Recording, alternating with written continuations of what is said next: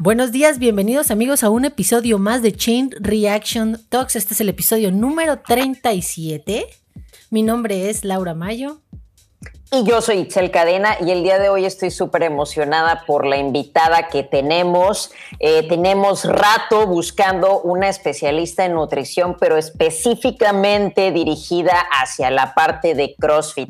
Entonces, el día de hoy se encuentra con nosotros la cabeza de Nutri Atlas, Georgia. ¿Estoy bien? ¿Sí? Sí, ¿no? ¿Sí? Ah, perfecto. Aquí está con nosotros. Primero que nada, gracias por aceptar la invitación. ¿Cómo te encuentras el día de hoy? No, al contrario, muchas gracias por invitarme. Yo eh, fascinada de estar aquí y también un poquito curiosa aprendiendo este nuevo rollo de la dinámica del podcast, del podcast que definitivamente primera vez. Entonces, eh, ahí disculpen público conocedor si de repente meto las cuatro, pero bueno, no, espero aprender rápido. No, pues bienvenida. Antes que nada, pues vamos a empezar con las noticias deportivas. Este, tenemos primero en NFL, Belichick se lleva una buena primera impresión de Cam Newton.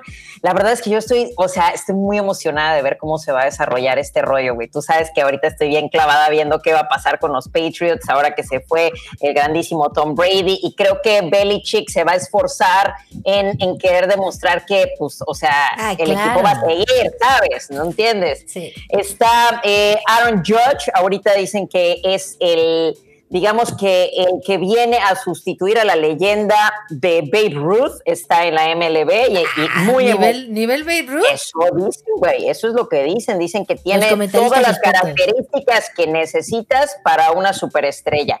Y lo último, lo más hermoso para mí, amigos, el día de hoy tenemos UFC, ya sé que perdí la pasada, ¿Sí? no me lo tienen que recordar, no, no importa. Hagas, por favor, no hagas apuestas. Voy a hacerlo.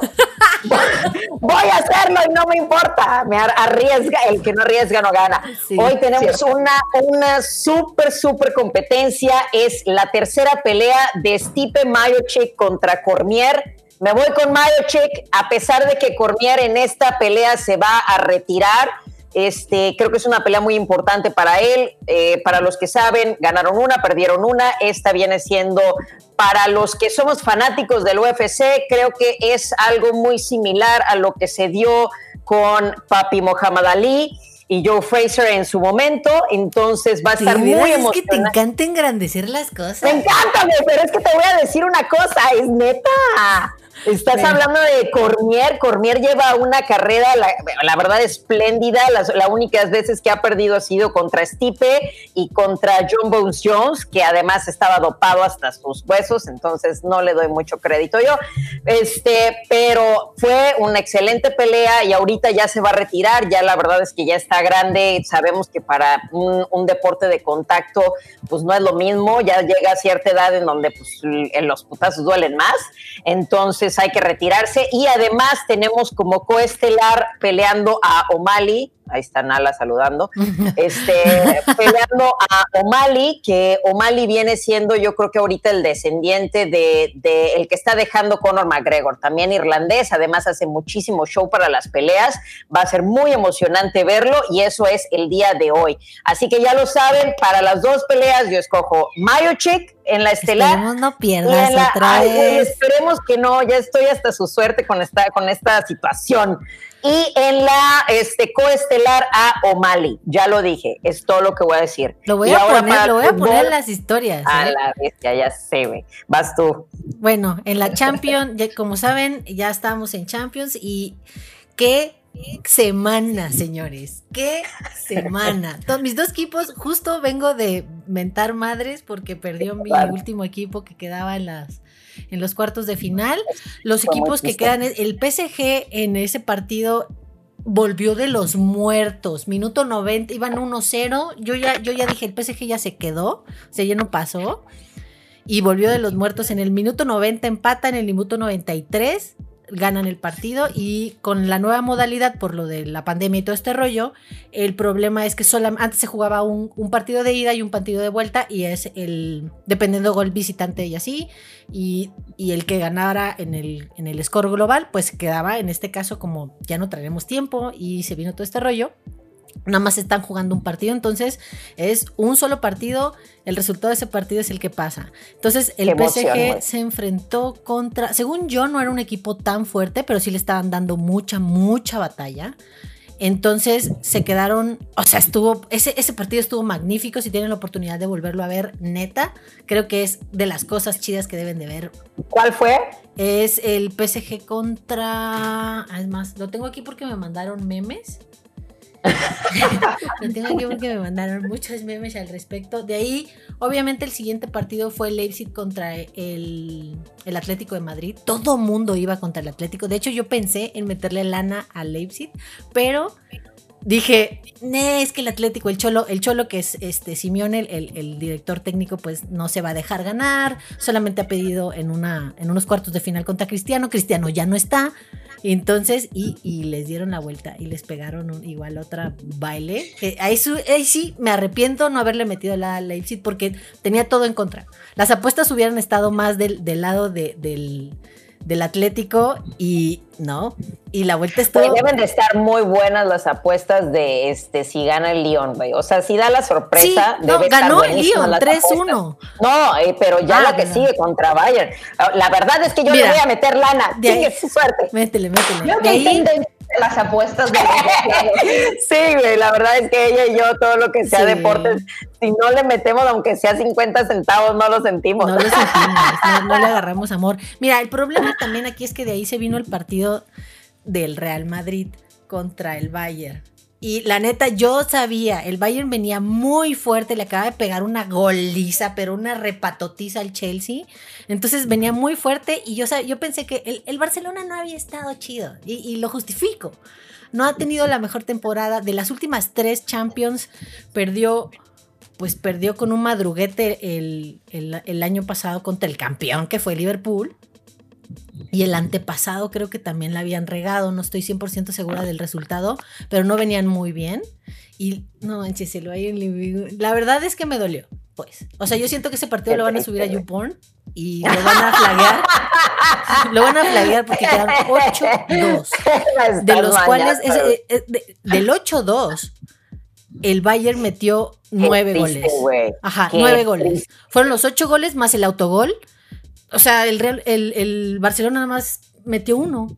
Y la verdad fue triste, fue triste. Yo ayer dormí mal, acomodada, con una vergüenza extraña, pero también era algo que ya necesitaba, o sea, creo que ya era la cachetiza que necesitaba el Barcelona para darse cuenta que necesita hacer cambios como estructura en general. Y hoy se jugaba el último partido de la última llave que era el Man City, el Manchester City contra el Lyon de, de, Francia. El Lyon, según no era un equipo fuerte, había sacado a la Juven. Es y lo que te estoy diciendo, güey. Viene sacando a la Juven y yo iba con todas así, yo, el Manchester pasa, Pep Guardiola es un dios y va a ser la mejor estrategia. Yo creo que no sé qué pasó, güey. No sé qué pasó. Ahorita sigo llorando. Qué triste, güey. La neta es que sí le voy a meter lana, ya, ya no importa nada. Bueno, pues los siguientes partidos se van a enfrentar el Lyon contra el, el Bayern, que ese es lo divertido eh, todo, cualquiera que vaya contra el Bayern es así como, hey. Y en, la siguiente llave, pues se, queda el. Yo voy contra el Bayern, ya lo dije. No importa, rendirse jamás. Vamos con el underdog. Sí, te vas a ir contra el León, ¿no? Sí, güey. de hecho, los que quedan, el único que tiene una copa de champion es este, el Bayern. Todos los demás son vírgenes en la Underdog, underdog, underdog. Pues, pues a ver cómo sale y, y en sí esos son los resultados y esas son las noticias. Ya casi estamos, ajá, ya estamos cerca de la final. So, en sí. All right, ahora sí, a lo que nos cruje, amigos, tenemos aquí a una especialista en nutrición deportiva. Ah, te voy a, te voy a tirar flores, ¿eh? porque sí es muy importante, la verdad, este, a como todas las, todas las ramas, todo tiene su especialidad y creo que es bien importante, en especial si eres atleta, el dirigirte con alguien que realmente esté, esté dedicado y trabaje con atletas. Entonces, en este caso, todavía más específico, trabajando con atletas de CrossFit, que como lo mencionábamos fuera de, de grabación, es completamente diferente, es un deporte relativamente nuevo en comparación con todos los demás que conocemos. Entonces, muchas cosas se están descubriendo, aprendiendo aprendiendo, desaprendiendo. Entonces, esto un rollo que implica todavía este, una, digamos que una mayor... Eh, una mayor importancia que estés con alguien que esté ahorita estudiando todo este proceso, ¿no? Entonces, aquí platícanos un poquito más cómo te metiste este, en este rollo de los atletas de CrossFit, con quién trabajas, qué es lo que estás haciendo. Háblanos de ti primero que nada. Bueno, eh, de nuevo, primeramente muchas gracias por la invitación. Yo soy Georgia Georgakopoulos, me conocen como Gia por obvias razones, es un poquito más sencillo. Eh, yo soy nutrióloga, o al menos eso dice el papel, y tengo cerca de, ay, ¿qué será? Como 14 años trabajando en el área del deporte, particularmente con enfoque de alto rendimiento o de rendimiento deportivo, porque bueno, dentro de la nutrición aplicada al deporte hay diferentes ramas, ¿no? Hay quienes se enfocan más a la parte estética, eh, yo me enfoqué más a la parte del rendimiento deportivo y he tenido la oportunidad de trabajar eh, más hacia deportes de fuerza, de explosividad, eh, de velocidad, de corta duración incluso. y casualmente yo di con el CrossFit a manera de conocer un poquito más de la disciplina, porque hace aproximadamente como unos 7, 8 años, cuando empieza el boom del CrossFit eh, en México particularmente, bueno, en la consultoría empezamos a tener eh, muchas personas interesadas en asesorarse, eh, no solamente para la parte del rendimiento en entrenamiento en sí, sino ya con objetivos competitivos, ¿no? Porque, bueno, el CrossFit da la posibilidad de participar en eventos competitivos en diferentes niveles de rendimiento deportivo, ¿no? Entonces hay competencias para principiantes, para intermedios, avanzados, hasta llegar al atleta elite, ¿no? Entonces es muy interesante y todavía no, nos llega a apasionar más en ese sentido, ¿no? El hecho de que yo pueda inscribirme a una competencia aunque tenga pocos meses entrenando, es decir, que hay una división para que yo pueda participar. Entonces creo que ese es uno de los éxitos más eh, interesantes dentro del CrossFit a nivel de competición específicamente. Entonces, bueno, empezamos a tener mucha consulta respecto a eso, atletas interesados, entonces pues como que me harté de estar buscando en el YouTube los movimientos que me decían y las combinaciones que tenían que hacer. Entonces, bueno, creo que es momento de profundizar un poquito sobre eso y fue cuando decidí empezar eh, a tomar clases eh, de CrossFit para conocer un poquito más la parte de la disciplina y evidentemente con eso eh, poder ayudar de una forma un poquito más objetiva y un poco más precisa a todas aquellas personas que estaban interesadas en trabajar con nosotros, ¿no? Coherencia, eso se le llama coherencia y a mí me encanta y evidentemente el ir con un especialista que sabe de lo que estoy hablando porque lo practica, o sea, eso se me hace súper importante y te da todavía mayor validez porque cómo vas a poder entenderme si no has sentido lo que yo siento. Entonces, qué maravilla que hayas hecho, que hayas tomado esa decisión, esa iniciativa. Sí, ¿no? Y, fue realmente complicado. Eh, y creo que a todos nos ha pasado que te topas con pared cuando llegas a tus primeras clases de CrossFit, porque bueno, eh, he tenido la oportunidad de hacer ejercicio desde que tengo uso de razón. más hacia deportes de equipo. De hecho, el básquetbol es mi fascinación, es algo que jugué desde la ¿En serio? ¡Qué padre! ¿Cuál es tu equipo? ¿Cuál es tu equipo?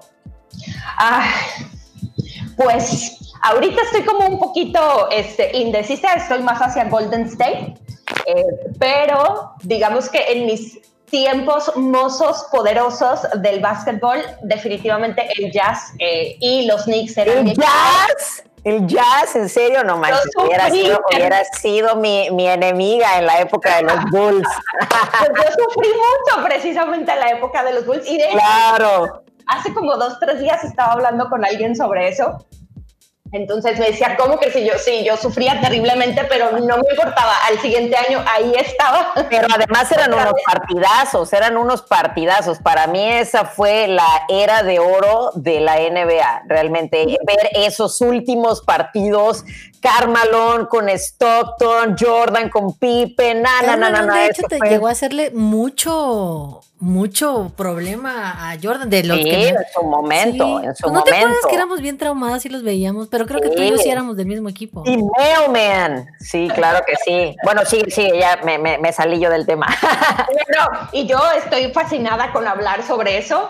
eh, y de hecho también, curiosamente, mi mamá hace un par de semanas me mandó mi foto de mi eh, jersey de Latrell Sprewell de los Knicks, Ah, buenísimo. que también era muy fan. Y yo, por favor, no lo tires, no te deshagas de él, guárdalo.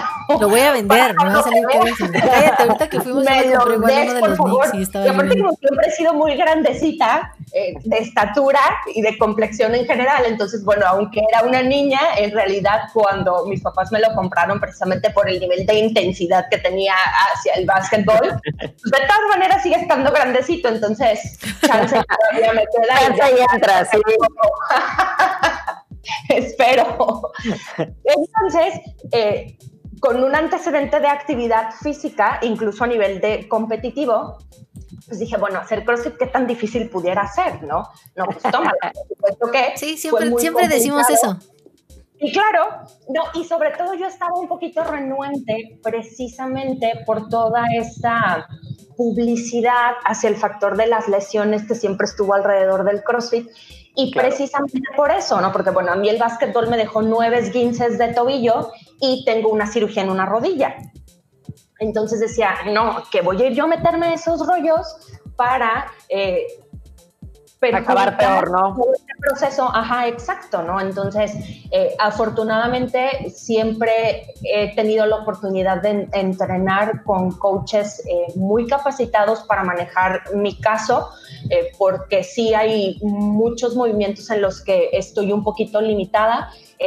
y también, por supuesto, viene la parte mental en el que sí tengo ciertos bloqueos y tengo que admitirlo, en el que digo, no quiero exigirme más allá de, precisamente para evitar cualquier tipo de complicación. Siempre pasa, ¿no? Siempre que tienes una lesión, como que la memoria también del cuerpo te, te frisea cuando ya vas a hacer el movimiento que ubicas como que o te lesionó o piensas que te va a lesionar, sí. Excepto, Ajá, excepto Itzel. Itzel, esa, esa- ese me lesionó, también me ese pasa. voy a hacer. Pero también me pasa, güey, también me pasa la primera vez que me zafé el hombro haciendo un muscle up, la verdad es que sí me tardé un rato en volver a agarrar los anillos. No, y dirías que es algo particular del CrossFit, pero no es así. No, no. Eh, tuve la oportunidad de trabajar con una selección estatal de rugby hace un par de años Ujú. y igualito, o sea, y me encantaba porque yo sé que eran mis pacientes Robocop, ¿no? Reconstruidos, llenos de Sí. placas, clavos por todos lados, pero bueno, ellos iban de todas maneras y seguían entrenando duro, entonces era muy interesante precisamente por eso, ¿no? Porque el atleta competitivo eh, tiene una capacidad de recuperación no solamente física, sino mental. Sí. Y, y en el CrossFit también es complicado, eh, precisamente por eso, ¿no? Al ser una disciplina en el que son competencias multieventos a lo largo del día, si te va muy bien en el primer evento, bueno, estás eufórico y le echas todos los kilos, pero si te va mal en el segundo y no encuentras cómo sacudirte esa mala experiencia, Correcto. eso te da para abajo y puede llegar incluso hasta entorpecer todo el Claro. proceso de la competencia, eh, precisamente por ese bajón eh, Correcto. emocional y mental. Entonces, Sí. sí, el, el trabajo mental en una disciplina, digo, en todos, eh, en toda actividad física, por supuesto, pero particularmente en el CrossFit yo lo encuentro bastante interesante por ese factor, ¿no? Sí. De, de cómo el atleta tiene que encontrar eh, las herramientas para poder sacudirse esos malos eventos, olvidarlos y borrón y cuenta nueva y atacar con todo lo que tiene los que le restan, porque bueno, todavía falta por terminar la competencia y literalmente no se termina hasta que se termina. Correcto. Sí, que, Claro. mira, lo hemos platicado en otros, en otros programas. Creo que el, el- el- siento que aquí en México nos ha- digo, y es un es una opinión inexperta. Nos falta mucho trabajo mental y siento que en otros lados en Estados Unidos casi casi tienen psicólogo personal y, Sí. y están entrenando mente, cuerpo y alma y tienen a un gurú y obviamente Sí. van a competencias pinches Robocops, hombres Zaratustra así perfectos, güey, así en cuerpo y mente. Aquí El superhombre. lo empujan, se encabrona y ya está encabronado todo el partido y digo, hablando de, de mi tema, ¿no? Ya no Sí. ya no más no da. Sí. Es correcto. Es correcto. Y ahora, entrando en el, en el tema de, de nutrición, una de las cosas que se ha visto ahorita muchísimo en la parte de CrossFit es pues todas las dietas fat, ¿no? Todas las dietas de moda que están saliendo y que evidentemente, pues si te la recomienda un atleta debe de ser la mejor, ¿no? Y, se han pasado pues por todas, ¿no? Desde la paleo, la keto, el ayuno intermitente, todo el mundo está tratando de, de adivinar porque piensan que hay un hilo negro, hay un hilo negro que alguien no está viendo. La panacea. Y, exacto Exactamente. Y también hay otros este, nutriólogos que quizá no están agarrando como que el rollo como tú o la, digamos que la seriedad de ver este deporte como algo completamente particular y simplemente encasillan al atleta como atleta. Atleta. Sin, sin, definir si es un atleta de resistencia, si es un atleta de potencia, si está buscando velocidad, que, o sea, sin ver ese factor que pues evidentemente tú sabes que es muy importante porque definitivamente tú tienes que, este, que nivelar tu alimentación según lo que vas a hacer, según tu recuperación, cómo dormiste, o sea, todos son, son muchísimos rollos muy importantes que, que, son muy interesantes y me gustaría este, escuchar que nos digas cómo, cómo empezaste con este rollo de los crossfitters, cómo te fuiste identificando, esto es lo ideal, cuáles son las particularidades de una alimentación para un atleta de CrossFit? Ok, yo creo que es algo que pasa en todas las disciplinas deportivas. Em, todos los deportes tienen sus tendencias, no solamente de alimentación, sino de suplementación, de entrenamiento, de equipo, de ropa, etcétera, ¿no? Entonces, creo que con el boom del CrossFit hubo un poco de confusión y sigue habiendo, creo incluso, sobre los objetivos que quiere lograr la persona que practica CrossFit, ¿no?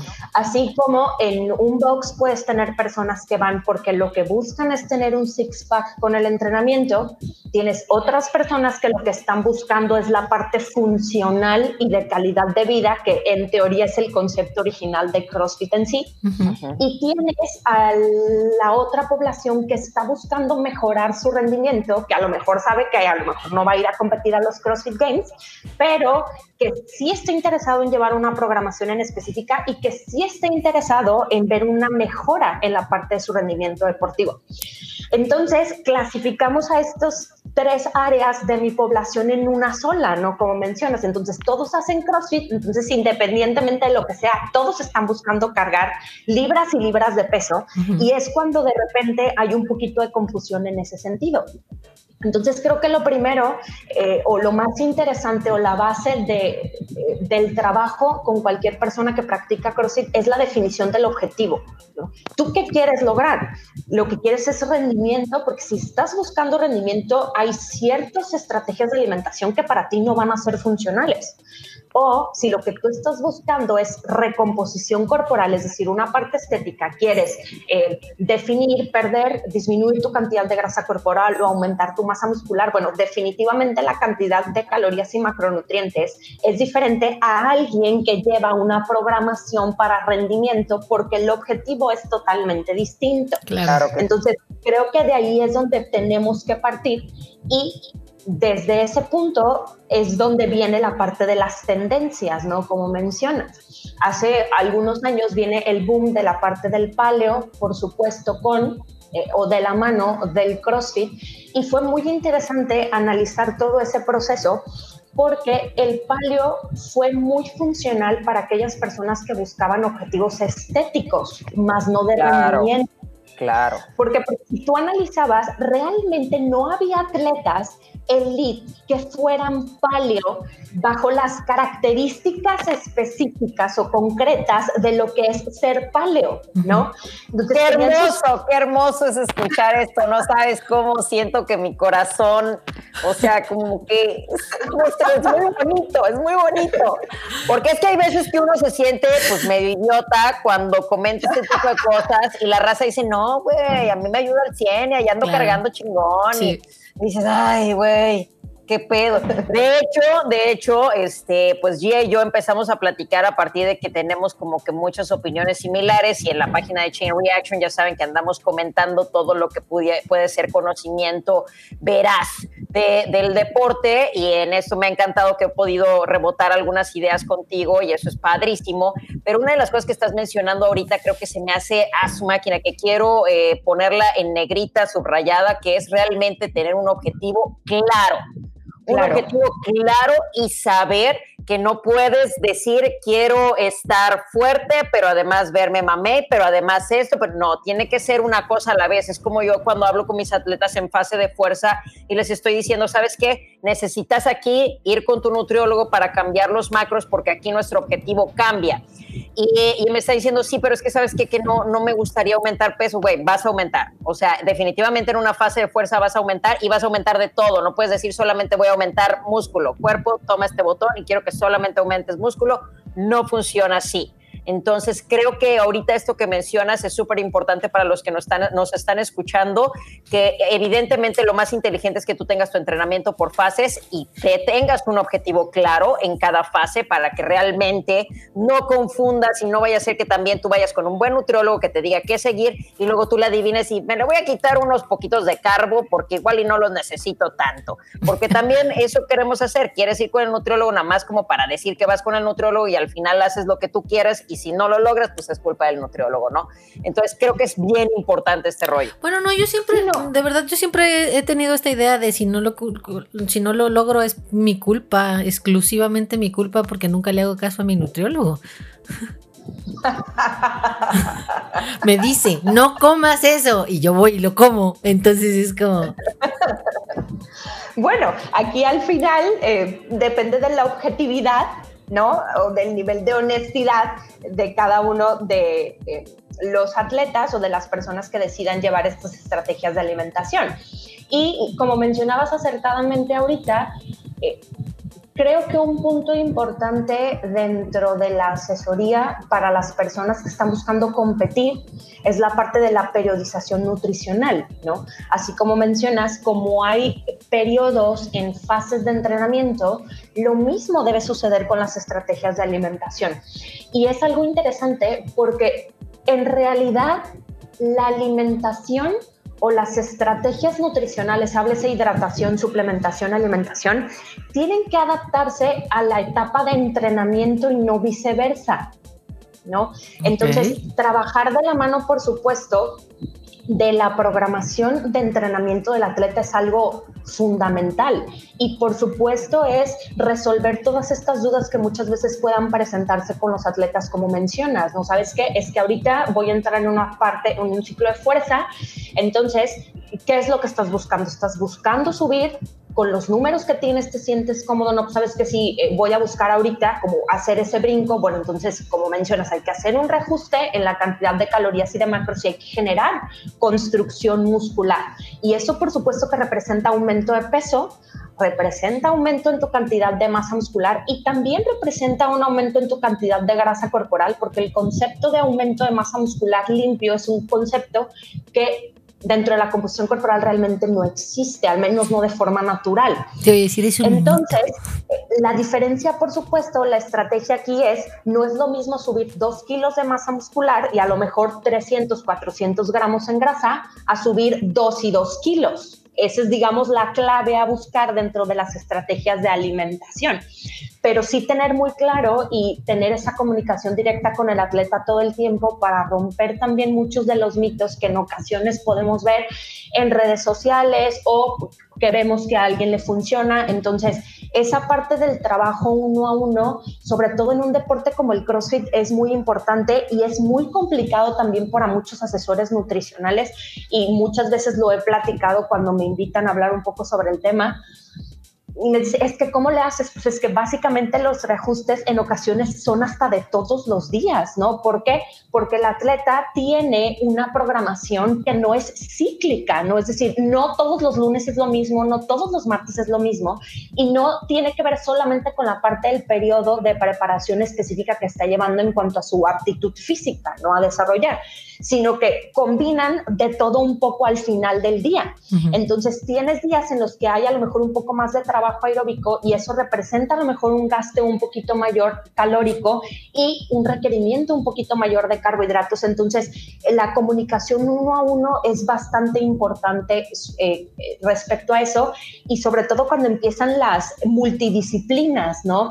Cuando ya empezamos en los rollos de aparte tengo que nadar, aparte tengo que hacer ciclismo, aparte tengo que correr, aparte junto con las tres disciplinas que componen el CrossFit, entonces ahí sí dices, híjole, sí tiene que ser mucho más específica la parte de la alimentación, porque ¿cómo le hago para que este cristiano o esta cristiana pueda tener esta recuperación energética y muscular efectiva cuando tiene dos o tres sesiones de entrenamiento al día?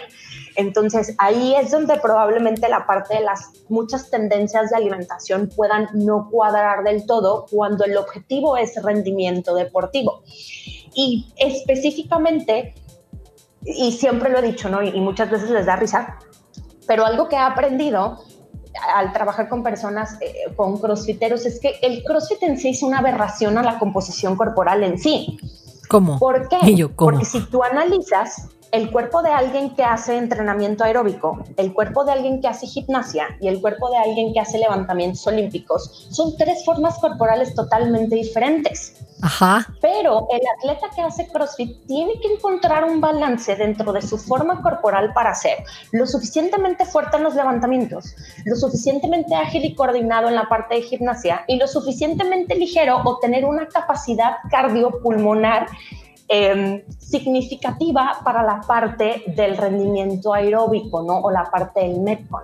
Entonces, ahí es donde la forma corporal tiene que ir cambiando conforme el CrossFit va cambiando, porque ha ido cambiando, ¿no? Hace 5 o 6 años era un componente de fuerza abismal y tú, si recuerdas, eh, los cuerpos, ¿no? Han ido evolucionando, ¿no? Incluso tengo ahí unas fotografías de la evolución que ha hecho Rich Froning, de la evolución que ha hecho Matt Fraser desde que empezaron ahorita, y como eran cuerpos más delgados, luego hubo un aumento de unos 6, 7, 8 kilos de peso y eran unas moles, unas monstruosidades, sin cuello incluso, y como en los últimos 2, 3 años ha tenido que bajar el peso corporal precisamente porque el componente de fuerza bajó y aumentó la parte aeróbica y la parte de gimnasia. Y eso representa tener que perder peso porque la masa muscular pesa.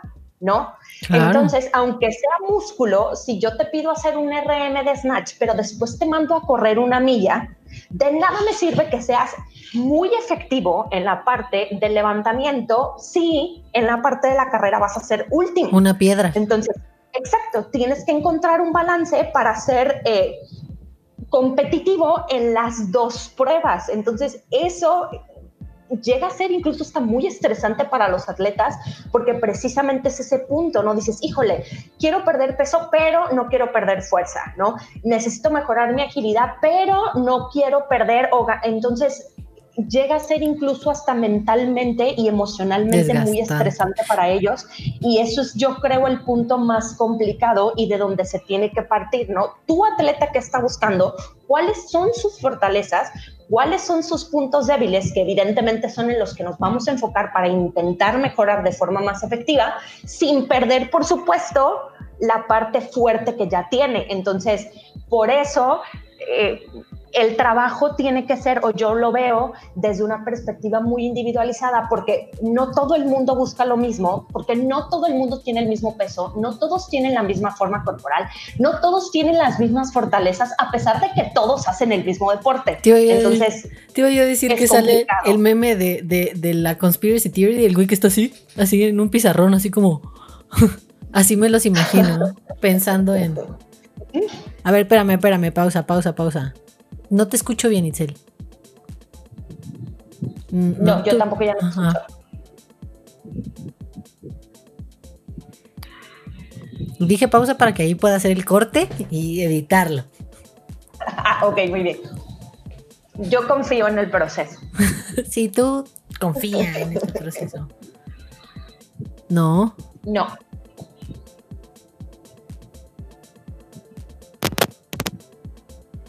No.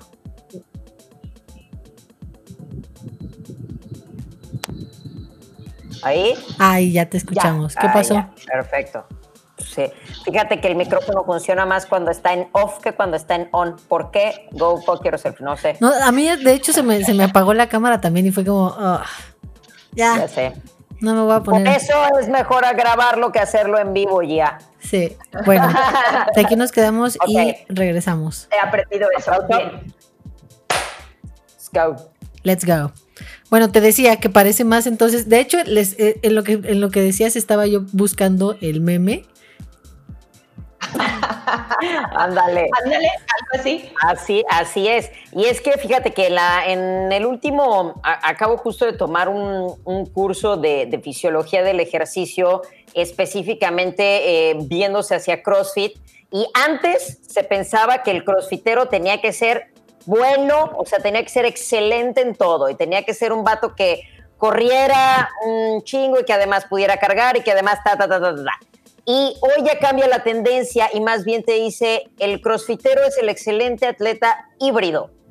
No es que tengas que ser el mejor en todo, porque evidentemente cuando eres el mejor en una cosa definitivamente vas a tener, vas a tener un talón Fallas de en muy otras. fuerte. Este, entonces, lo que se busca precisamente es ese equilibrio. Y por eso también, pues todas estas descomposiciones que tienes que ir haciendo, no solamente como el, como el nutriólogo en este caso, en tu, en tu caso, sino también como coach tienes que ir viendo, sí quiero que estés fuerte, pero no tanto porque también quiero que aquí puedas funcionar perfecto en lo Claro. gimnástico y además necesito que corras y que te puedas mover rápidamente y que tengas tino. Entonces, eh, todos, son todos estos factores que eh, deficientemente tienes que estar mezclando y que a como yo lo estoy viendo en lo nuevo de ahorita, el, Mm, Sí, entonces es bastante complicado y hasta la fecha todavía hay muchos atletas que buscan o se enganchan mucho para fuerza, porque creo que dentro de los tres componentes la parte de fuerza es la más adictiva. sí, Entonces buscan subir mucho de peso para, en teoría, mejorar significativamente tus levantamientos. Pero si lo analizamos en las competencias actuales, de 6, 7, 8 eventos tienes un evento de fuerza. Entonces, de nada te sirve ganar un evento y no ser competitivo en los demás, porque bueno, las competencias no se ganan con un evento. claro. Y antes, eh, precisamente eh, sucedía eso, ¿no? De los 6, 7 había 4 o 5 en el que había un componente de fuerza bastante importante. Entonces, creo que de ahí viene esa parte de, de buscar mucho eh, la par- el, el concepto del aumento del volumen muscular para la parte de fuerza. Y definitivamente lo que a mí me ayudó muchísimo eh, fue participar en las competencias, es decir, acompañar a los atletas con los que tenía la oportunidad de trabajar en ese entonces o con los que sigo teniendo la oportunidad de trabajar. Entonces, ir a las competencias y analizar toda la dinámica, ¿no? Eh, no solamente el factor de cómo se siente mi atleta, de cómo lo recupero, la parte del snack, analizar lo que come, su esquema de hidratación, los horarios de la suplementación que tiene que consumir, porque bueno, todo eso tengo que hacer dentro de las competencias, ¿no? Básicamente me encargo de estar como muy pendiente del timing de todo eso con el conocimiento previo que yo ya tengo en mi atleta. Yo ya sé qué suplementos le funcionan, qué alimentos procesa mejor.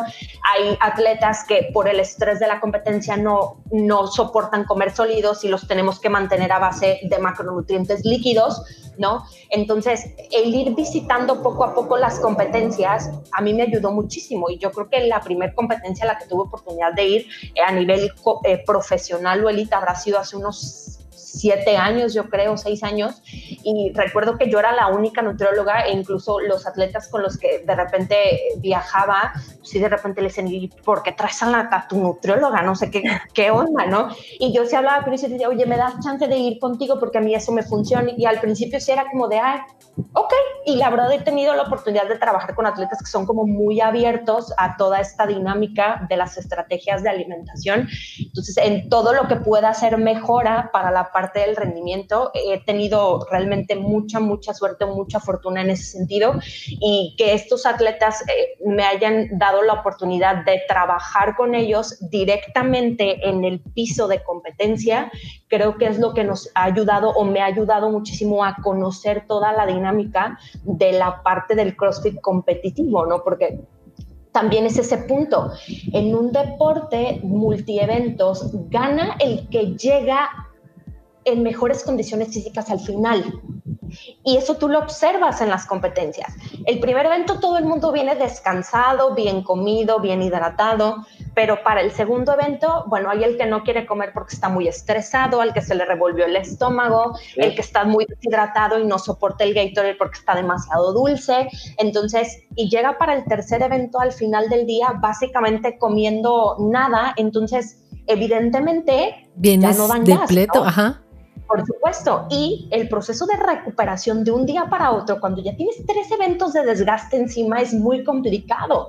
Entonces llegas incluso hasta verlo en caras de algunos atletas que ya es el cuarto, quinto evento, o sea, ya estás en el segundo día y ya están con cara de, por favor, que esto ya se acabe, o sea, lo que necesito es ya. Si no lo están disfrutando, claramente. Exactamente, ¿no? Entonces, y muchas veces tiene que ver con la parte de la reposición de los sustratos energéticos o la reposición eh, de la masa muscular después de un nivel de intensidad tan importante, porque también esa es otra, ¿no? Cuando observo a los atletas en entrenamiento, porque bueno, también hay que ir a supervisar en los entrenamientos y medir pérdidas de líquidos, evaluación de lactato, diferentes cosas, estrategias de snacks, unos toman gel, otros toman Gatorade, eh, otros toman... Eh, Gerber, incluso en algunos casos, gomitas, etcétera. Entonces, analizamos y, manejamos toda una estructura para que el día de la competencia yo ya sé qué le funciona a este atleta y específicamente en qué condiciones. Es que si, te pones a verlo, ya, ya hiciste unos rayos X perfectos de qué es lo que va a necesitar, en qué momento y a qué horas.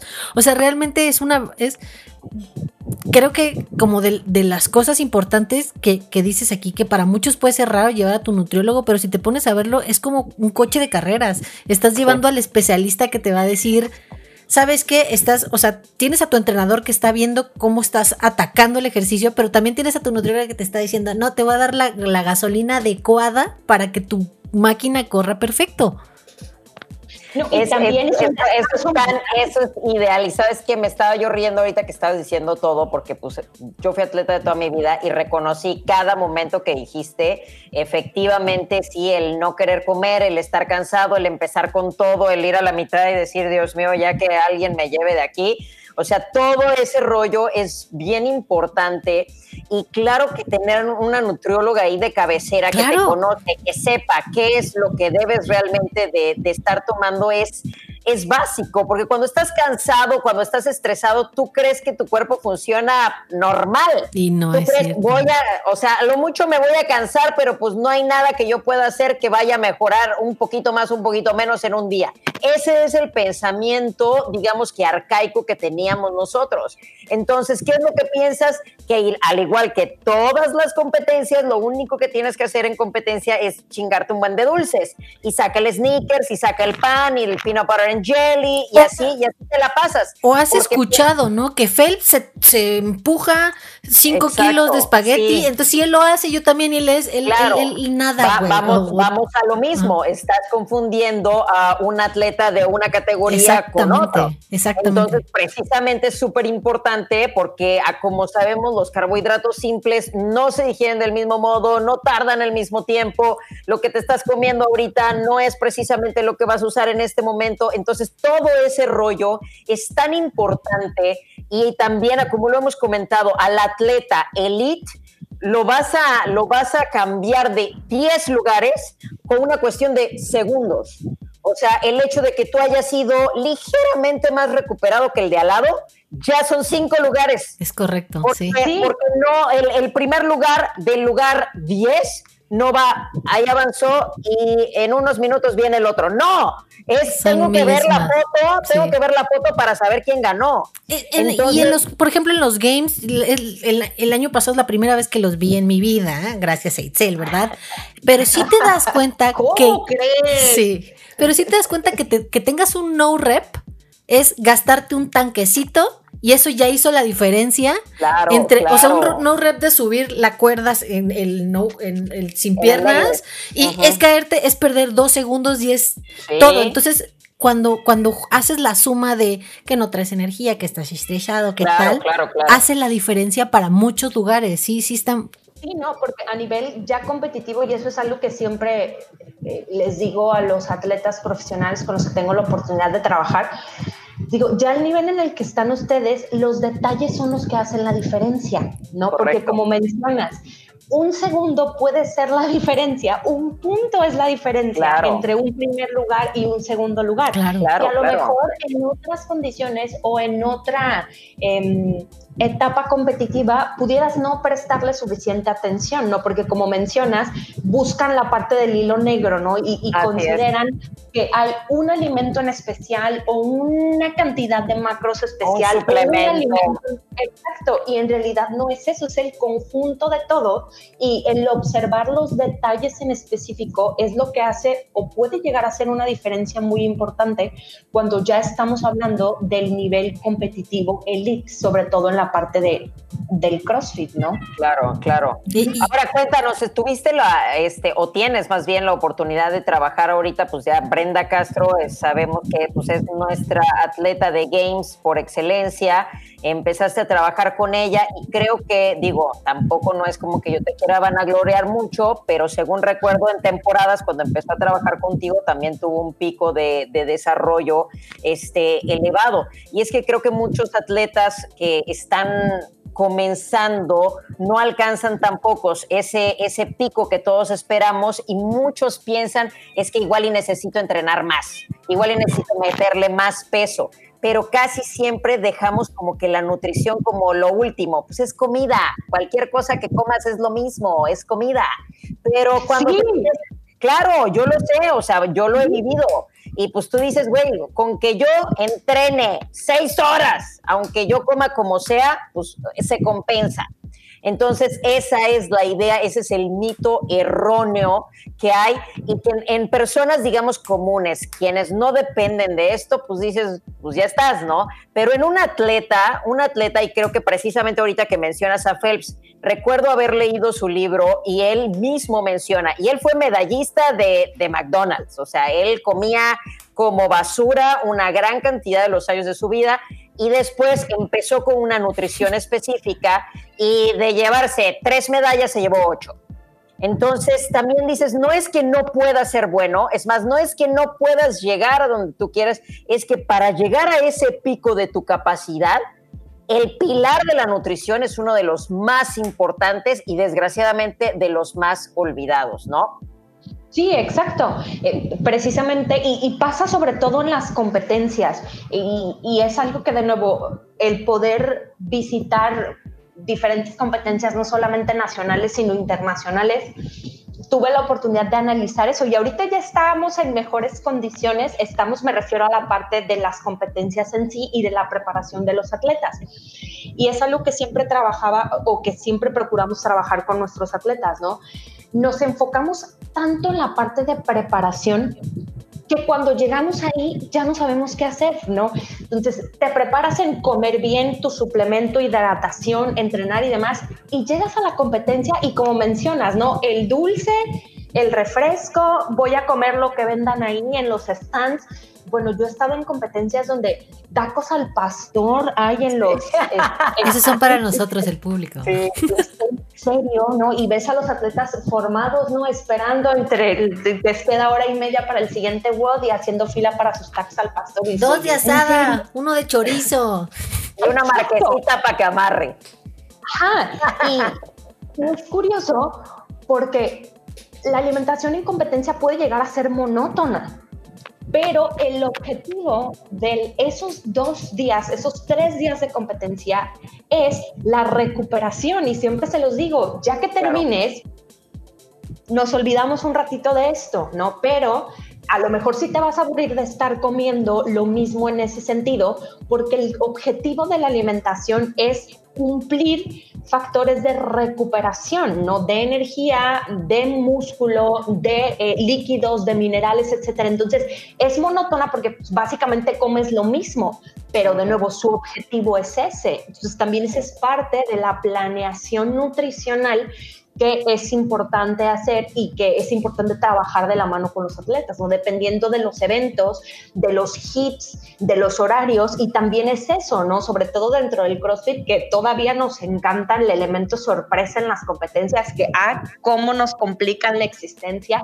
porque bueno, hay que estar al pendiente de qué va a ser, en qué horario, ah, entonces hay que ir preparado para ver si es fuerza, en tal horario es esto, porque todo depende, ¿no? Si tienes media hora para recuperarte, esto es lo que puedes comer. Si tienes dos, tres horas para recuperarte, esto es lo que puedes comer, porque si tiene una hora, 30 minutos, no le vas a dar pollo con papas, ¿no? Y una ensalada, porque a la mitad de va a estar vomitando. Sí. Entonces, eh, es complicado en ese sentido. También me ha pasado.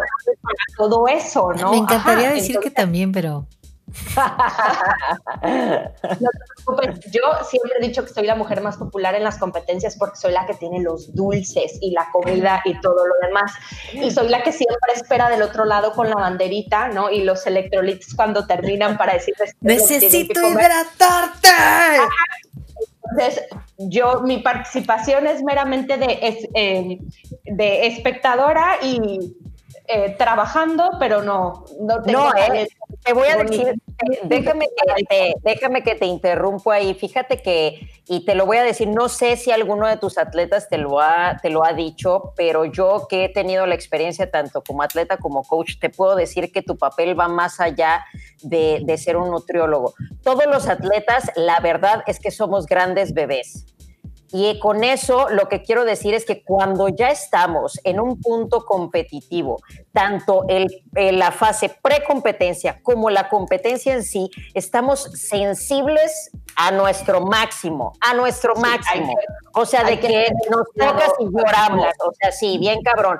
¿Por qué? Porque traes la fatiga, traes la presión, traes el estrés, entrenas todo el tiempo, estás viendo qué vas a comer, igual y ya no te gusta lo que estás comiendo, pero sabes qué es lo que tienes que comer. Entonces, todo este rollo. Y cuando estás compitiendo, pues todavía peor. Entonces, el factor no solamente de que estés dando una buena nutrición, sino que además seas precisamente esa persona que te espera atrás con la banderita y que te esté diciendo, aquí están tus electrolitos, aquí es... No dudaría que más de uno de tus atletas te abrazó, cuando estás ahí, porque precisamente es como que ese, eso bonito que sientes de el cuidado, de, de, alguien se está encargando de mí en este momento como atleta, no solamente en un nivel fisiológico, pero además mental y psicológico, es un apoyo cabrón, cabrón, ¿eh? te súper felicito por eso.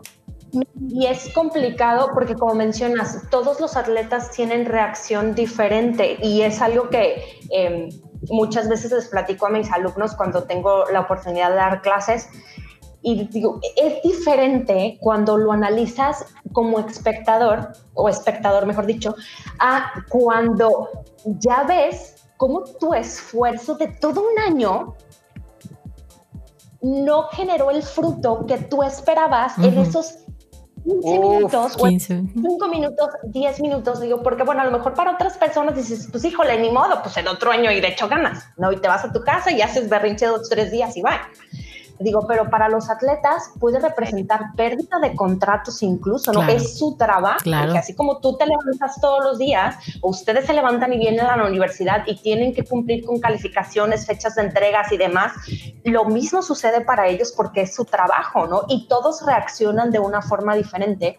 Y por supuesto que también esa es parte de, del coaching en general de, de nutrición en sí, ¿no? Porque todos los atletas reaccionan diferente desde un punto de vista emocional entonces hay que ver también el momento ideal en el que tú tienes que recordarle que tiene que comer a pesar de que en ese evento le fue muy, muy mal y que evidentemente lo que menos quieres es que alguien se le acerque y le diga, tienes que comer, acuérdate, ¿no? Entonces, cierto.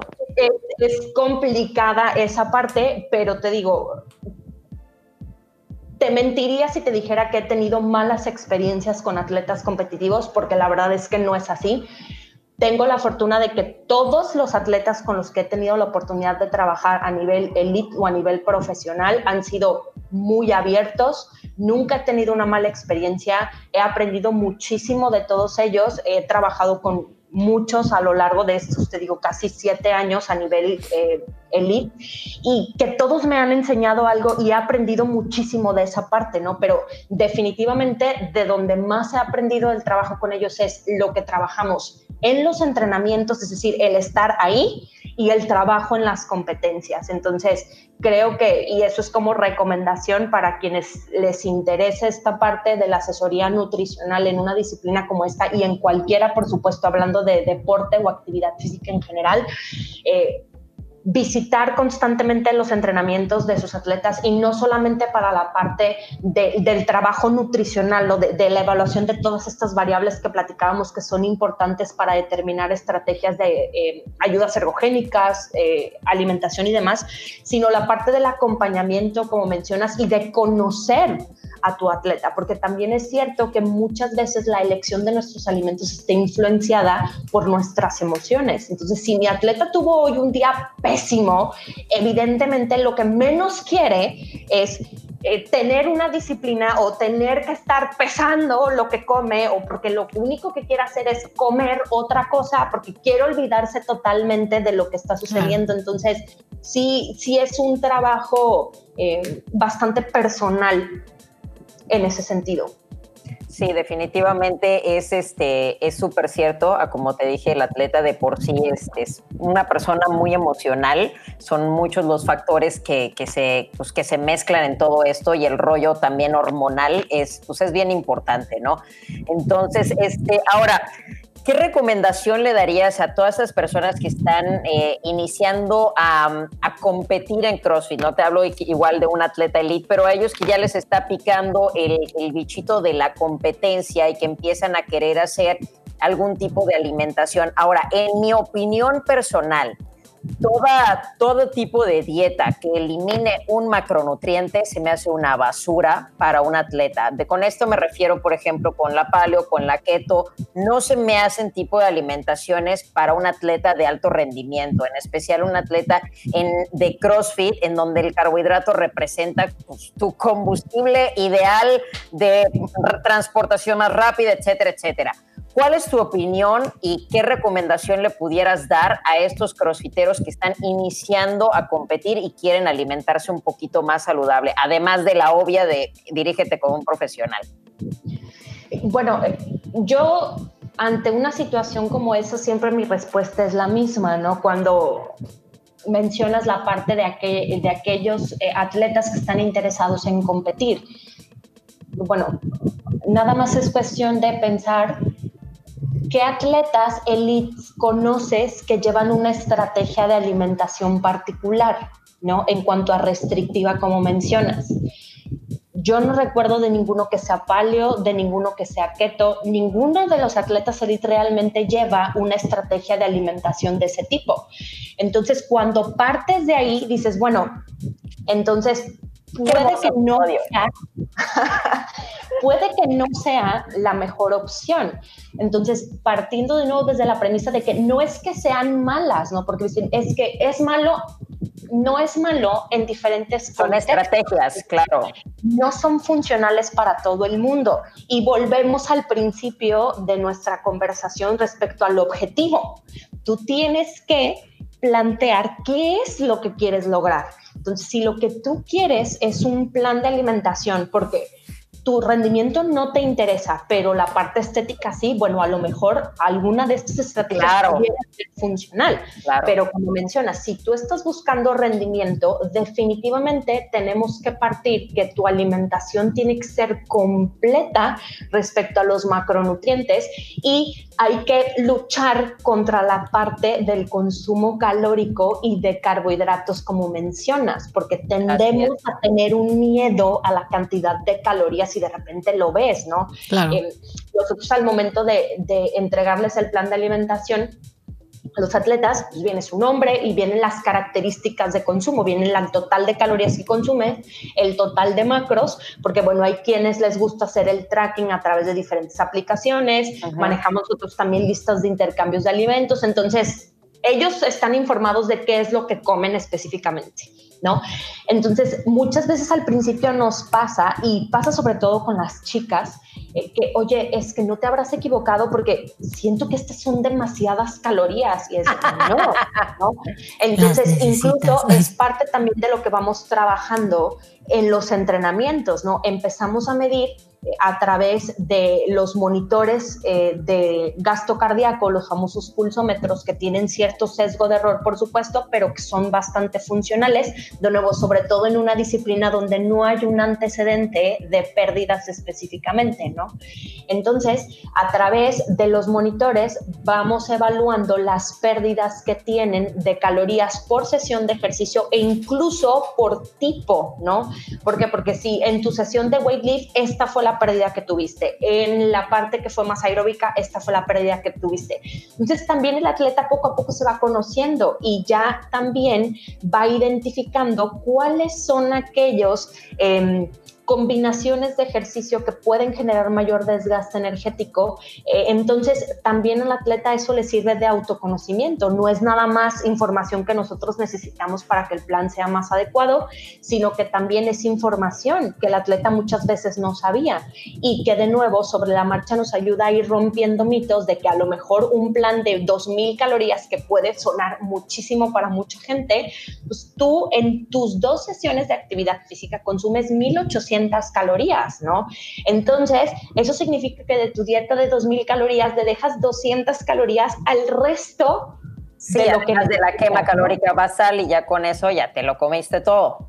Exactamente, entonces muchas veces también ese es el punto cuando el atleta eh, logra o, o, logramos explicarle por qué a pesar de que había intentado llevar un seguimiento dentro de su alimentación en base a, de nuevo a lo que vio en internet o a lo que ve que tal atleta hace, no es funcional para ti y pasa muchísimo para la parte del aumento de peso, ¿no? ¿Cuántas veces hemos, es que yo por más que entreno, por más que cargo, ya, ya no logro subir, al contrario, veo que estoy perdiendo y eso puede llegar a generar pérdida, por supuesto, de mi rendimiento de fuerza y es algo que no quiero. Entonces, cuando haces un análisis de lo que el atleta consume en su alimentación, de lo que gasta, y lo comparas con lo que en teoría debería de consumir para su objetivo, te das cuenta que viene arrastrando un déficit de calorías increíble y que por eso realmente no llega a su objetivo, ¿no? Entonces, creo que esa sería la recomendación principal.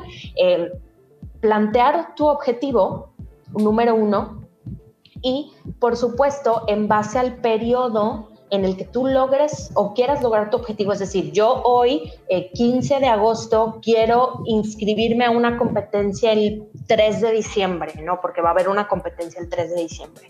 Entonces, tenemos que periodizar el trabajo de hoy, 15 de agosto, hasta el 2 de diciembre, en base a cómo estás físicamente, a cómo es tu dinámica de entrenamiento, cuáles son tus puntos débiles, en qué te gustaría que nos enfocáramos, por supuesto, pero definitivamente llevar un una alimentación que te genere recuperación del rendimiento es la parte fundamental y por supuesto que aquí los carbohidratos y las calorías tienen funciones importantísimas. Entonces, perder, creo, el miedo a llevar una alimentación completa y por supuesto a comer de todo un poco eso es la clave, de nuevo hablando específicamente en cuestiones de rendimiento, porque muchas veces también tienen un poco de miedo y nos pasan las competencias, ¿no? O en, recuperación, cuando las eh, sesiones de entrenamiento son muy largas, estamos hablando de 3, 4 horas, sabes que por el tiempo no la puedo dividir, la tengo que hacer completa, dices, ok, pero pues tampoco puedes pararte a la mitad de la sesión, comerte... Eh, comer pollo y arroz y verduras porque tienes que seguir entrenando, ¿no? Entonces metemos macros líquidos eh, o metemos eh, carbohidratos más simples que se puedan, eh, básicamente que no necesiten digestión, que se absorban rápido para que eso sea una fuente de energía y de recuperación efectiva. Entonces muchas veces le tienen un poco de miedo a eso, ¿no? De, de cómo voy a comer gomitas, cómo voy a comer algo que tenga azúcar, cómo, no, ok. Se puede comer en ese momento, ¿no? es para ese momento porque ese es el objetivo, ¿no? Entonces... Eh, Los vas a quemar ahí en cortito, pues. Exacto, ¿no? Y al contrario, si no las consumes, el riesgo de no tener una recuperación efectiva incrementa significativamente. Y si lo que tú quieres es mejorar tu rendimiento porque tu objetivo es competir, bueno, tu estrategia de alimentación va a ser diferente a la otra persona con la que antes entrenabas en el box o con quien entrenas en el box que no tiene ningún interés en competir y que lo único que está buscando es más un objetivo estético, ¿no? Claro. Entonces, creo que esa sería como mi recomendación principal. Creo que es súper importante lo que estás, lo que estás diciendo ahorita y este, aquí anoté unas cosas, no quiero que se me vayan. Eh, una de las ondas importantes aquí, y esto quiero que se vaya para todos los que nos están escuchando, que mencionó aquí Gia, bien importante, que en tu programación nutricional estén esos datos de cuál es eh, la ingesta calórica que te están dando y cómo están nivelados tus macronutrientes. Eso es súper importante y si trabajas con un nutriólogo profesional, tu programa nutricional lo tiene que tener. ¿Por qué lo estoy diciendo? Porque cuando vienen atletas conmigo, eh, a mí, yo la nutrición la pongo en uno de mis pilares más importantes y casi siempre cuando me dan un objetivo es, a ver, ¿cómo estás comiendo? Y siempre les pregunto, ¿cuál es tu ingesta? Y es raro el atleta que sabe cuál es su ingesta. Rarísimo y le digo, no está en tu, no está en tu dieta, no está en tu hoja, en tu programa, lo que sea que te den, y es, te lo juro, súper raro que alguno me diga, ¿sabes qué? Mi ingesta calórica es de tanto, y mis niveles de macronutrientes este, están distribuidos de este modo. Es muy raro que el atleta realmente sepa eh, entonces, creo que esto es bien importante que nosotros lo digamos porque nosotros como atletas también, perdón, como coaches, también necesitamos esa información para saber dirigir a nuestro atleta, así sea un atleta recreativo o uno realmente competitivo porque también yo con eso voy a saber qué tal te voy a, eh, te voy a programar. No te puedo dar una programación que te vaya a llevar tres o cuatro horas cuando estoy viendo que tienes un déficit calórico. Entonces, lo único que voy a hacer es llevarte a la fatiga y seguramente a una lesión. Y esto es importante que lo escuchen también porque una buena nutrición también puede evitarte lesiones es bien importante porque de verdad que este, se me hace sorprendente la cantidad de, atletas que dejan de lado la nutrición y ponen como que en el mayor pilar el entrenamiento, sin darse cuenta que ah, casi casi yo lo pudiera poner la, nutrición como un poquito arriba del entrenamiento cuando realmente sabes llevarlo.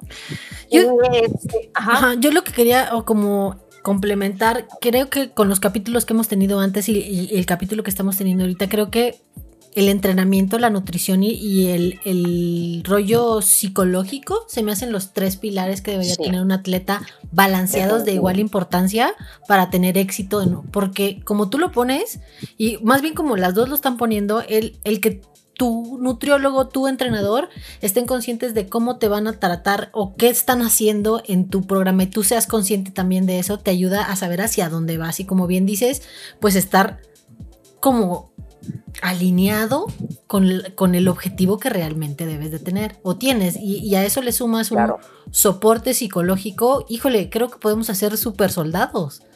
Claro, definitivamente. Y también depende de que nosotros, tanto como coaches, como nutriólogos, seamos honestos con nuestros atletas. Y esto es bien importante y desgraciadamente no se da mucho. ¿Por qué? Porque normalmente queremos ser como que el coach más chingón, el que siempre te va a decir que sí a todo.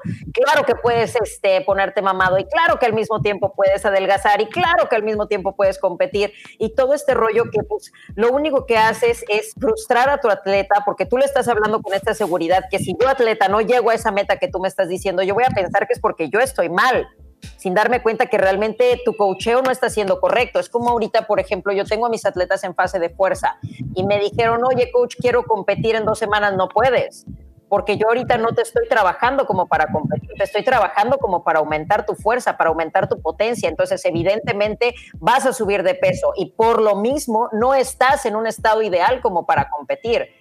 Entonces, esto también es bien importante, así como la responsabilidad de zapatero a tus zapatos. Yo no soy nutriólogo, entonces entrando, entrando a la fase de fuerza, yo tengo que decirle a mis atletas, necesito que te comuniques con tu nutriólogo porque ahorita todo va a cambiar. Y entonces tú, la persona encargada de tu nutrición, debe de saber, ok, qué, cuál es el objetivo, como tú lo dijiste, y según ese objetivo, cambiar completamente la dirección. Sí, no, y la importancia del equipo de las ciencias aplicadas al deporte, ¿no? La parte de fisioterapia, de nutrición, eh, de psicología del deporte, por supuesto, eh, en combinación con la parte del trabajo técnico o del entrenamiento o entrenadores en general, es fundamental, ¿no? Y, y como mencionas, tú lo acabas de poner el ejemplo desde el punto de vista del entrenamiento, por supuesto, bueno, desde el punto de vista de la nutrición a nosotros nos pasa lo mismo, ¿no? Hablando en la parte del ciclo de fuerza que mencionas llegan los atletas y nos dicen, ¿sabes qué? Lo que pasa es que voy a entrar en un ciclo de fuerza, mi entrenador me está pidiendo que necesito subir de peso. Ok, bueno, lo primero que tenemos que hacer es analizar qué tanto peso puedes aumentar. Es decir, nuestra capacidad de producción de masa muscular va en base a la estructura del hueso. En el caso de los hombres, por cada kilo de hueso pueden llegar a soportar hasta 5 kilos de masa muscular dependiendo de diferentes variables. Y en el caso de las mujeres, 4.5 es como nuestros techos máximos de producción de masa muscular de forma natural, por decirlo así. Entonces, a través de esta evaluación esquelética y antropométrica, yo le puedo decir a mi atleta, ¿sabes qué? Tu cuerpo tiene la posibilidad, en base a la estructura de tu esqueleto, de producir, supongamos, 40 kilos de masa muscular. Ahorita tú tienes 34, ¿no? Lo que significa que tienes 6 kilos más para subir de músculo específicamente que no son 6 kilos absolutos en la báscula, ¿no? Por lo que mencionábamos. El aumento de masa muscular genera aumento también en el agua corporal total, minerales, grasa corporal, que eso aumenta una mayor cantidad de peso, es decir, no son solamente 6 kilos aislados. Entonces, esta es la posibilidad de crecimiento que tú tienes. No, pues deberías subir los 6 kilos, eso en realidad tendrías que platicarlo con tu entrenador en base a cómo te sientes tú en la parte del rendimiento, no solamente en la parte de fuerza, sino en la parte de gimnasia y en la parte aeróbica. Y ahí es donde el trabajo en conjunto como equipo de trabajo es fundamental, ¿no? Yo a ti entrenador te menciono, estas son las características físicas del atleta, hacia esto nos podemos mover. Entonces ya el entrenador al tener un conocimiento, por supuesto, mucho más profundo del atleta desde el punto de vista de rendimiento, ¿sabes qué? No, no me puede subir tanto de peso porque sus otras eh, em, aptitudes físicas se verían significativamente afectadas. Ok, vamos haciendo esto. Lo que podemos hacer es primero plantearnos subir tres kilos y ver cómo va, ¿no? Entonces llegamos al objetivo de los tres kilos, se viene este trabajo en conjunto, ¿sabes qué? Vamos bien, creo que sí podríamos aumentar o dame chance, vamos a reajustar la dinámica del entrenamiento, vamos a estabilizarlo en la parte aeróbica con estos tres kilos extras de peso.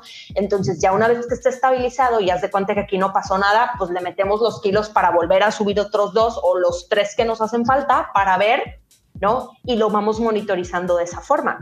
Pero ese es un trabajo en conjunto, ¿no? Es decir, cada quien esa hace es la utopía. Claro, por supuesto. Entonces, de nuevo, en un mundo ideal, ese debería ser el trabajo bastante importante. Y es algo que yo muchas veces eh, platico con los atletas, ¿no? Le digo, eh, con aquellos atletas que no conozco a sus entrenadores y que no tengo un contacto más directo, digo, ¿sabes qué? Me dicen, tengo mi programación, ¿te la envío? Sí, me funcionaría muchísimo, ¿no? Le dije, no porque me interese... Eh, Hacerla, ¿no? Exacto, porque definitivamente no es mi área. Tengo la oportunidad de trabajar con entrenadores espectaculares en diferentes disciplinas que si me piden una recomendación, tengo a diferentes a dónde mandarlo, de dónde, de dónde lo quieres, no, pues de tal, estado conozco a esto, ¿no? Entonces, los derivo sin problema en ese sentido porque no es mi área. Si apenas puedo con la nutrición, no me imagino, aparte meterme en otros rollos relacionados con el entrenamiento, por ejemplo, o, u otra área de las ciencias aplicadas. Digo, pero a mí me sirve para tener una referencia de cómo va a ser la dinámica de entrenamiento que vas a llevar para poder hacer un diseño más objetivo en base a eso. Y aún así es una comunicación constante de, oye, ¿cómo te sientes? ¿Cómo vas? Tienes hambre, cómo te sientes de energía, cómo estás de sueño, cómo estás en hidratación, ya te pesaste antes de entrenar, después de entrenar, cuánto estás perdiendo de líquidos y demás. Entonces, es una comunicación bastante directa en ese sentido y siempre les digo cuando eh, se animan a contratar el servicio de la asesoría, Digo, de repente sí, yo te voy a estar escribiendo para ver cómo vas, sobre todo cuando ya estamos en etapas de preparación para una competencia, si es una comunicación incluso dentro de la misma competencia, cuando no los acompañamos o que son atletas que manejamos o que asesoramos a distancia, si nos envían los horarios de los hits, los eventos, les enviamos el programa de trabajo y siempre les decimos, te voy a estar escribiendo a lo largo de para ver cómo vas. Y ellos también nos escriben o ellas nos escriben, oye, ¿sabes qué? Pues mi, mi hit o mi evento de las 3 me lo van a mover a las 5, ¿qué hago? No, pues ahora vamos a tener que cambiar, no vas a comer esto, ahora vas a comer esto, tienes que hacer esto, dormir, suplemento, hidratación, etcétera. Entonces, eh, es, es un trabajo en equipo conjunto bastante interesante. Qué, qué, interesante y qué belleza de episodio. ¿eh? Te puedo confesar que ha sido de mis favoritos. Sí, ha sido de mis favoritos porque rara vez, en serio, rara vez tengo tanta concordancia con uno de mis invitados y en este caso, o sea, quiero que sepas que no va a ser la primera conmigo tiene esta concordancia. Oye, Gia, qué buena plática, ¿eh? Qué buena plática. No sabes qué gusto el, cruzarme con, con, una nutrióloga como tú, que esté trabajando, este, sí, en serio. Y te lo digo con toda honestidad porque he trabajado con muchas, muchas, porque en su gran mayoría son mujeres, y, este, y la verdad es que soy bien feminista en ese sentido. Siempre pienso que las mujeres tienen mayor raciocinio en ese sentido. Entonces, este pero he trabajado con muchas y siempre he tenido como que aguantarme las ganas en algunas ideas que no van con lo que yo quisiera, sin embargo siempre trato de pues respetar el área y no meterme, si, es nutrición pues no me puedo meter contigo, pero siempre me he cruzado con algo que digo, ay cabrón, ¿por qué le pusiste eso a mi atleta? Me cruzas con todo. Entonces el escuchar esto, todo lo que tú estás diciendo es para mí la utopía, o sea, así debe de ser, ¿me entiendes? Es todo, todos los... Y creo que también, perdón que te interrumpa, no, no, yo dime. creo que tiene mucho que ver, eh, digo, siempre lo he mencionado y también soy muy respetuosa de esa parte, al final del día cada quien maneja su práctica como quiere. Ya volví. Eh, y yo soy muy metiche, entonces, como te digo, siempre desde el principio me gusta estar metida en los entrenamientos, en las competencias, acompañar a mis atletas, llevar como esa parte de seguimiento uno a uno para tener un conocimiento más objetivo de que pudiera ser eh, funcional con mis deportistas, pero sobre todo también la parte del equipo multidisciplinario. O sea, sí soy mucho de buscar esa parte y, creo que hay quienes, ajá, y creo que hay quienes no se sienten cómodos con esa parte por el hecho, como mencionas, de cómo me va a venir a mí a decir cómo hacer mi trabajo. Eso se llama ego ego. Pero Esa es la verdad, no tienes, que, no tienes que adornarlo. Eso es ego de los coaches de no, ¿cómo te vas a encimar en mi chamba? No, güey, no mames. No, o viceversa, ¿no? Y, sí, claro. Es algo que muchas veces este, les digo a, a mis alumnos, eh, porque dicen, no, es que los entrenadores que se creen nutriólogos, digo, pues los nutriólogos que se creen entrenadores es lo mismo, ¿no? O sea, así como va de aquí para allá, viene de allá para acá. Claro. Entonces, el primer error que como nutriólogo no puedes cometer es querer meterte en la dinámica de entrenamiento, porque tú no eres entrenador. El entrenamiento tiene una dinámica y una estructura. Te estoy dando un abrazo virtual. ¿no? Por eso siempre la afirmación de que la alimentación va en base a la estructura del entrenamiento. Por eso yo necesito conocer cómo estás entrenando para poder hacer una recomendación más efectiva, pero jamás saldrá de mi boca que yo te diga, uy, no sabes qué, es que estás entrenando mucho o tus cargas no son suficientes. Yo no tengo conocimiento o autoridad para poder decir eso, porque se supone que tú tienes un entrenador en el que confías y que está capacitado para hacer eso y cada quien tiene su chamba de trabajo en ese sentido. Entonces creo que eh, la experiencia, por supuesto, porque bueno, yo ya tengo bastante rato metida en estos rollos y al principio por supuesto que cometí y sigo cometiendo muchos errores que me enseñan muchísimo, pero creo que es esa parte, ¿no? E, el, el, romper el hecho de tú eres el entrenador y tú estás aparte, y tú eres el nutrólogo y tú estás aparte, y tú eres el fisio incluso y tú estás aparte, porque incluso es hasta eso, ¿no? el trabajo con el fisio de que te dé una referencia de cómo ve la parte muscular, la parte tendinosa, e, el factor de la recuperación, por supuesto. Entonces, eh, el trabajo en conjunto es definitivamente lo fundamental y, siempre lo he dicho, aquí lo importante es que el famoso sea el atleta. Si el atleta es famoso, hay champa para todos. Entonces, al final del día, el hecho de que yo soy o tú eres dentro del equipo de trabajo no es funcional, porque nosotros somos un cero a la izquierda, que el que brilla es el atleta y si el atleta brilla, a todos nos va bien, ¿no? Claro. Entonces nos conviene incluso que le vaya bien, por lo tanto, me conviene trabajar bien con el entrenador, trabajar bien con el terapeuta, trabajar no meterle los pies a nadie. No, porque al contrario, si se supone que somos un equipo de trabajo, de nuevo, aquí el importante siempre va a ser el atleta porque es el que tiene la proyección. Entonces, creo que también muchas veces, como mencionas, la dinámica del ego puede llegar a ser un poquito complicada en el mundo del deporte. Sí. Y no solamente en el trabajo de diferentes disciplinas, sino dentro de la misma disciplina. Yo recuerdo muy bien hace un par de años cuando intentamos replicar un estudio de composición corporal en atletas elite de CrossFit, que espero algún día lo podamos publicar. Eh, yo recuerdo muy bien que contacté o hice la invitación a diferentes nutriólogos a nivel nacional que me pudieran ayudar, ¿no? Porque, bueno, yo vivo en una parte y tengo la oportunidad de viajar mucho por mi trabajo, afortunadamente, pero bueno, no puedo estar en todos lados, ¿no? Entonces, ya, bueno, si alguien que vive en Sonora, que, bueno, es un estado que prácticamente nunca visito, y que tiene acceso a atletas elite, entonces, ¿te imaginas lo interesante que pudiera ser evaluar atletas elite de diferentes partes conjuntar la información y hacer una tabla de referencia para ver cómo es la característica física del atleta elite de CrossFit mexicano, porque bueno, todos los Qué que maravilla. vamos a buscar ese rollo. Es que, ¿sabes qué? No tuve, no tuve foro. O sea, a nadie le interesó compartir su información y a nadie le interesó tampoco hacer un trabajo en conjunto. Entonces dices, bueno, es, es es complicado, ¿no? Cuando dices, cuando no quieres romper esa parte de la barrera y a veces lo entiendes, ¿no? Dices, bueno, a lo mejor son eh, asesores que tienen menos tiempo que tú y, creen que si trabajan solos y, y, se hacen un renombre primero, o, no sé, no, no lo encuentro en realidad una explicación, pero definitivamente el mundo deportivo es así, al menos aquí en México en ese sentido.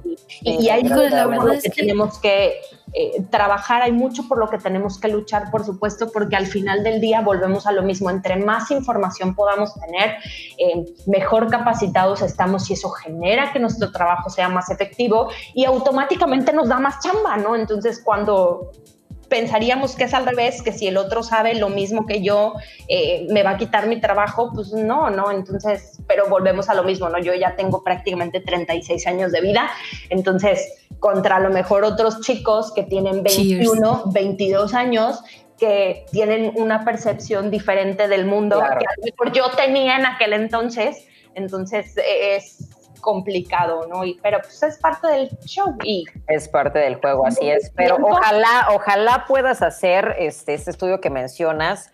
Este, digo, en lo que, en lo que yo pudiera aportarte, eh, ah, esa, esa información sería ideal, no nada más para los nutriólogos, sino para los atletas, para los coaches, para todos los relacionados en la comunidad, creo que sería ideal. Entonces, además de todo, ya lo están escuchando aquí, comuníquense con Gia todos los que quieran participar en su estudio. Yo, de hecho, yo, yo lo que quería complementar es que de verdad, de verdad, traes el espíritu de Chain Reaction Talks, eres una fit nerd.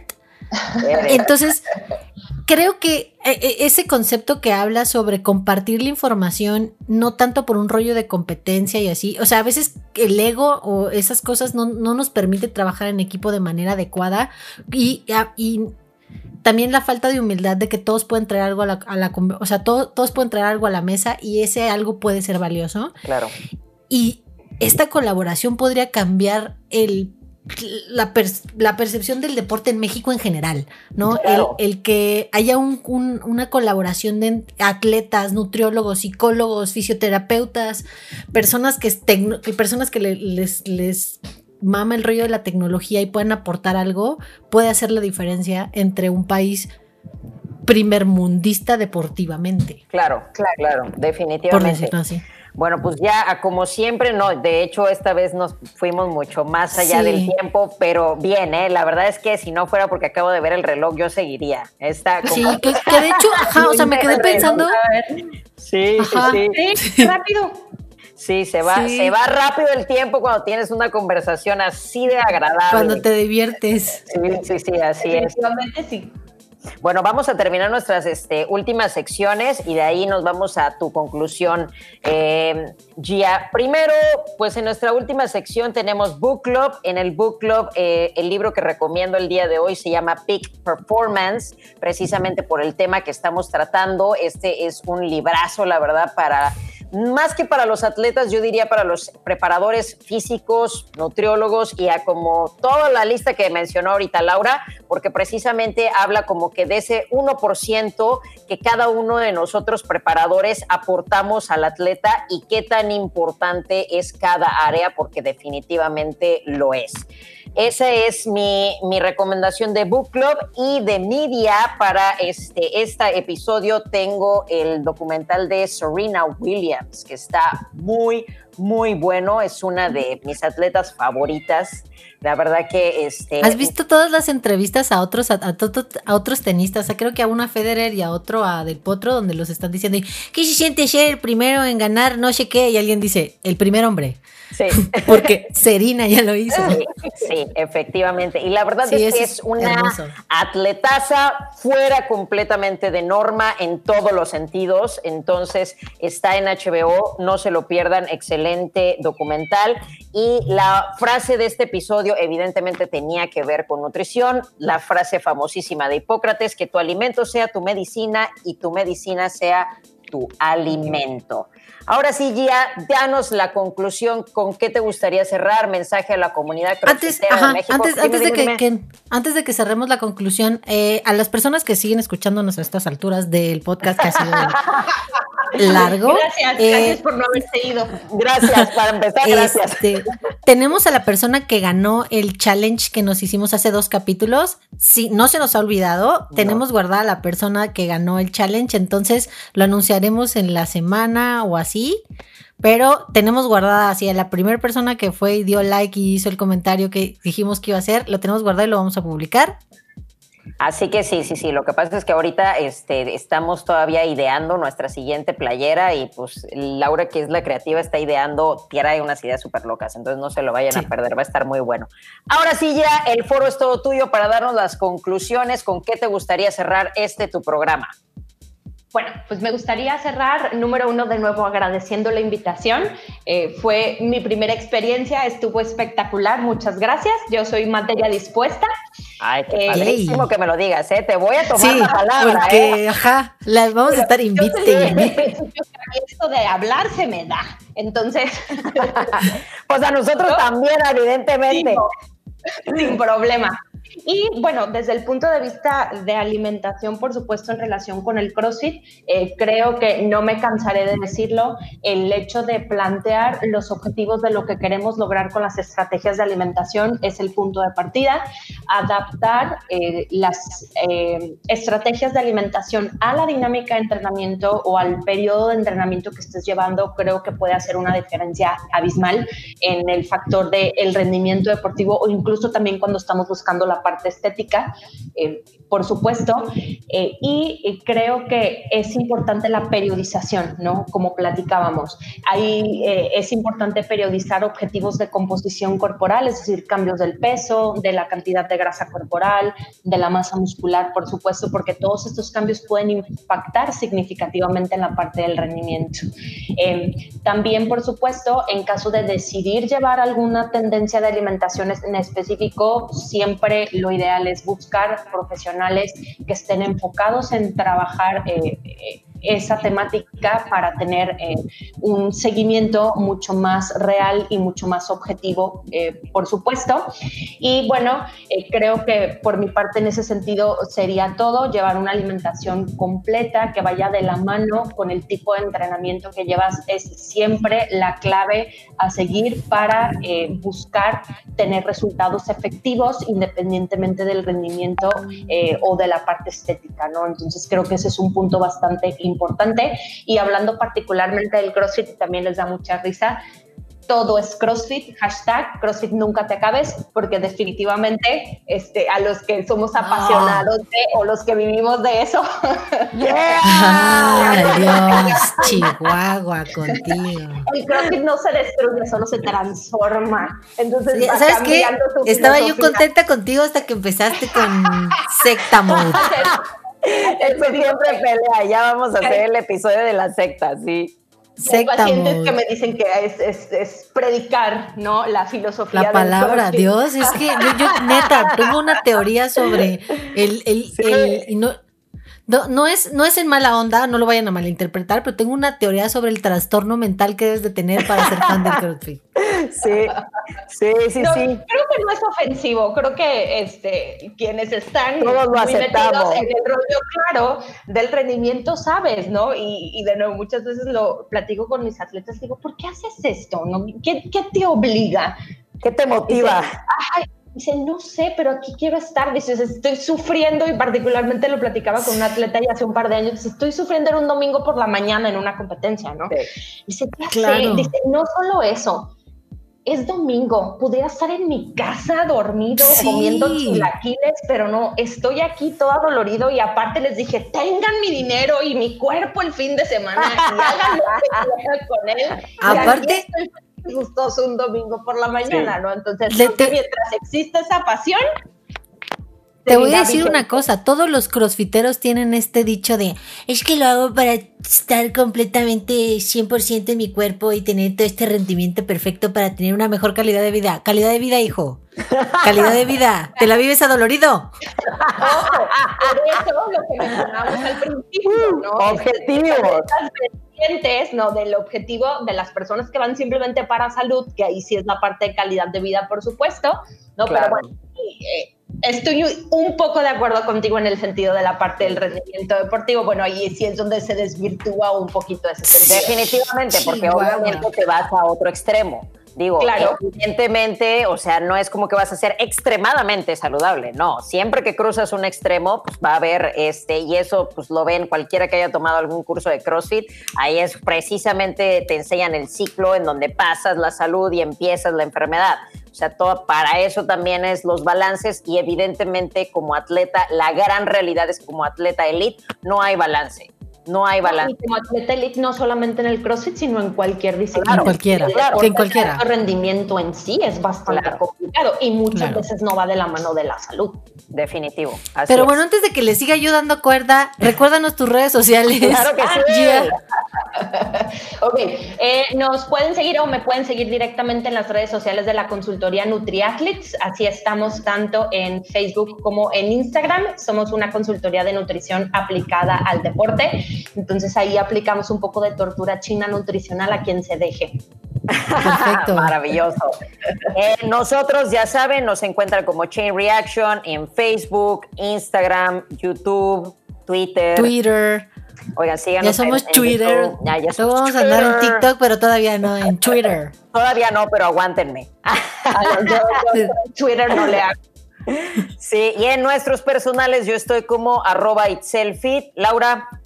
Lau Mayo con W, como si fuera Lo, pero Lau Mayo con W, ahí me encuentran. Ahí cualquiera pueden pasar a darme un, una mentada si quieren. Gia, ¿cómo te encuentran tu personal también que te sigan por ahí? Como Gia Nutrición. Maravilloso. Pues eso es todo, amigos. Hoy la verdad es que les repito un episodio que disfruté yo mucho. Muchísimas gracias por acompañarnos aquí, Gia. Definitivamente no va a ser la única invitación. Acostúmbrate, ya pues, te estaré buscando. Maravilloso. Gracias también a todos los que nos escucharon y siguen escuchando todavía. Nos vemos en nuestro próximo episodio en el que hablaremos acerca de la importancia del sueño con el doctor Jonathan Murillo. Súper importante, en especial para atletas de alto rendimiento, es uno de esos eh, elementos que te dan ese 1% el que muchas veces estamos buscando. Así es. Y ahí lo tienen, amigos. Nos despedimos por hoy y los vemos en el próximo episodio de Shane Reaction. Reaction Talks. Bye. Bye.